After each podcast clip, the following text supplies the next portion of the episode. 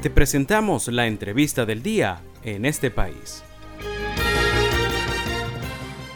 Ya tenemos al hilo telefónico a nuestro primer invitado de hoy. Se trata del periodista Víctor Salmerón. Es autor de los libros Petróleo y Desmadre y La Economía del Caos. Y recientemente ha escrito sobre el tema petrolero que tiene que ver precisamente con el aumento del precio del petróleo a nivel mundial. Te saluda José Cheo Noguera. Víctor, muy buenas tardes. Bienvenido a, En este país.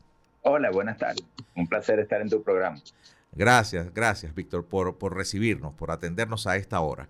A ver, eh, Víctor, eh, cualquiera se alegraría, algunos se podrán extrañar incluso que hablando de tantas eh, energías alternativas, el petróleo siga subiendo de precio, ¿no? Y qué connotación en Venezuela, pues eso representa un flujo de caja adicional al, al gobierno, ¿no? Pero también tiene algunas incidencias mundiales. Tú escribiste sobre esto. ¿Por qué el petróleo regresó a 90 dólares el barril ante este país, hasta este mundo tan cambiante? Sí, bueno, ciertamente el aumento del precio del petróleo en el tercer trimestre del año ha sido un, detalle importante en los mercados globales, ¿no? El, para dar una idea, el barril del Brent, que es como el crudo marcador, el, el el más importante entre la cesta de los distintos crudos, se está cotizando ahorita en 91 dólares el barril. Ese es un alza de 25% en el tercer trimestre. Y básicamente lo que hemos visto es, bueno, una demanda que se ha mantenido más alta de lo esperado en China y Estados Unidos, a pesar de que sus economías tienen algunos problemas y un recorte de producción por parte de Arabia Saudita y Rusia, con lo cual se ha restringido la oferta. Entonces, nuevamente diríamos que los petroestados, que habían perdido influencia porque la producción del petróleo de esquisto, que es un tipo de petróleo que, que se genera principalmente en Estados Unidos, les había restado importancia, pues los petroestados están nuevamente influyendo de una manera muy importante en el precio del petróleo. Y como dice, bueno, eso tiene un impacto en Venezuela, que si bien este, la producción se mantiene baja y se vende el petróleo a descuento, pues eso va a significar más caja para el gobierno y podría entonces aumentar la oferta de dólares en lo que resta de, de año y de esa manera tratar de mitigar el alza del dólar que, que a medida de que el gobierno aumente el gasto en bolívares, pues va a ir subiendo en lo que resta de año. Sí, eh, estamos conversando con el periodista Víctor Samerón. Víctor, hay algo que es importante comentárselo a la gente, ¿no? Que siempre las ventas de petróleo son a futuro, ¿no? Y cualquiera diría pues, que ese incremento de, de 25% lo estuviera recibiendo en caja Venezuela en este momento. Y eso no es totalmente cierto, ¿no? Eh, siempre son como ventas a futuro, ¿no? Sin embargo, pues eh, eh, en algún momento se recibirá este flujo adicional con, la consecuencia que tú acabas de comentar. Pero te preguntaba, en este, te pregunto en este caso, el tema de Rusia quizás es obvio, ¿no? Con el tema del aumento de la producción en Rusia y del mismo consumo por la guerra, ¿no? pero en el caso de, Arabia Saudita, es un, mismo, control de, del precio para, para lograr bajar la producción para que aumente el precio? Eh, Arabia Saudita, primero, este, tiene un plan muy ambicioso para financiar una transformación de, que busca disminuir la dependencia de su economía respecto al petróleo. Y son inversiones costosísimas y por lo tanto Arabia Saudita está muy interesado en un precio del petróleo que por lo menos esté sobre los 90 dólares el barril.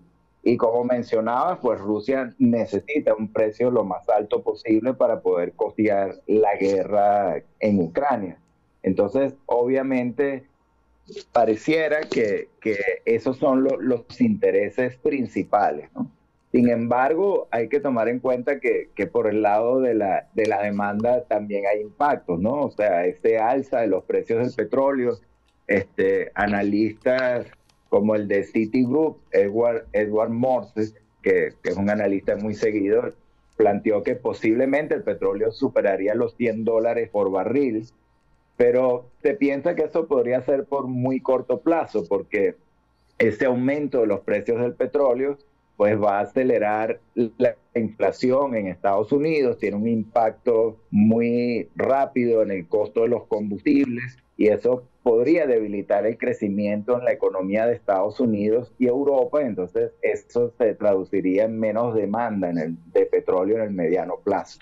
O sea que pareciera como que este rally pues también tiene un techo cercano a donde ya ha llegado el petróleo. Sí. Víctor, eh, tú que eres estudioso de este tema petrolero, eh, eh, ¿cuánto tiempo podrá mantenerse el petróleo como principal fuente energética? Ya muchas empresas de automóviles están proyectando que, buena parte de su producción de vehículos van a pasar a, a ser vehículos eléctricos, ¿no? Lo que definitivamente va a disminuir el consumo de hidrocarburos y de combustibles en buena parte del mundo, ¿no?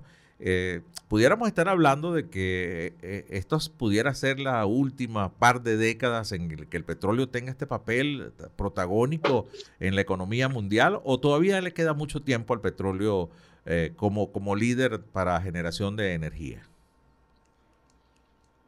Bueno, ciertamente ahí es, e, ese es un dato que, es muy difícil precisar, hay, hay distintas apreciaciones, pero yo diría que la, mayoría de los estudios apuntan a que hacia el 2050 el, los combustibles fósiles pues habrán perdido preponderancia ¿no?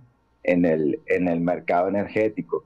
Eso para Venezuela ciertamente es clave, este, sobre todo cuando tenemos un mar de petróleo bajo nuestros pies, pero apenas estamos produciendo 730 mil barriles diarios. Para que tengamos una idea, este, en 1998 Venezuela producía 3 millones 100 mil barriles diarios, ahorita apenas está produciendo 730 mil barriles diarios.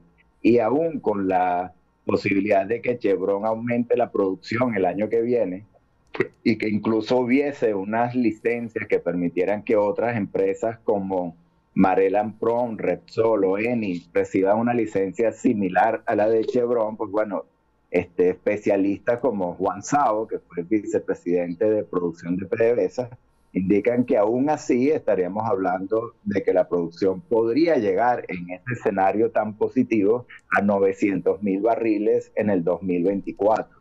O sea que ciertamente Venezuela necesita unas reformas importantes para poder aprovechar pues, ese lapso en el que los combustibles fósiles siguen teniendo una gran preponderancia en el mercado. Claro, y te hacía esa pregunta, estamos conversando con el periodista Víctor Salmerón, eh, porque bueno, dentro de ese plan de Arabia Saudita de, de, conseguir dinero extra a través de la disminución de la producción, eh, es precisamente porque ellos están buscando transformar ¿no? toda la, lo que es la dependencia del petróleo, ¿no? buscando otro tipo de, de, para conseguir energía, ¿no? otro tipo, otra fuente para conseguir energía. Mientras aquí lo estamos utilizando para costear el, gasto público, pues eh, otros países ya están pensando en cómo agarrar este dinerito extra para tener menos dependencia del petróleo, ¿no? Gran diferencia, ¿no? Sí, bueno, ciertamente Venezuela necesita un plan de relanzamiento de su economía y, un, un plan estratégico de hacia dónde ir en, en, los, en las próximas décadas que ciertamente no lo tiene en, en este momento y está muy lejos de tenerlo, ¿no? Este, pienso que, como tú dices, hay claridad en otros países petroleros de hacia dónde es la tendencia y, están llevando a cabo planes para diversificar su economía en distintos frentes. Este, en Venezuela, ciertamente el sector privado sigue siendo muy pequeño, muy limitado. Este, como decía antes, apenas estamos produciendo 730 mil barriles diarios y, esa poca producción de petróleo es 80% del ingreso en divisa que tiene el país en este momento. Es decir, el sector privado ha hecho un esfuerzo, ha tratado de exportar cosas como ron, chocolate, cacao, pero ciertamente es un sector privado muy pequeño, este, muy lento y entonces el país sigue siendo eh, enormemente dependiente del petróleo y diría de, un escaso petróleo que es lo que está extrayendo en este momento. Sí. Bueno, Víctor, muchísimas gracias por, por, recibirnos acá en este país en la tarde de hoy. Agradecemos mucho tus comentarios y por supuesto tu experiencia en este tipo de investigaciones sobre el petróleo. Que tengas una feliz tarde. Muchísimas gracias por este contacto. Gracias a ustedes. Buenas tardes.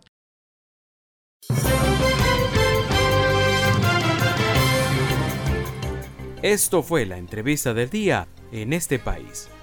Para conocer más el programa, síguenos en nuestras cuentas en redes sociales. Estamos en Twitter e Instagram como arroba en este país radio y visita nuestra página web www.enestepais.info.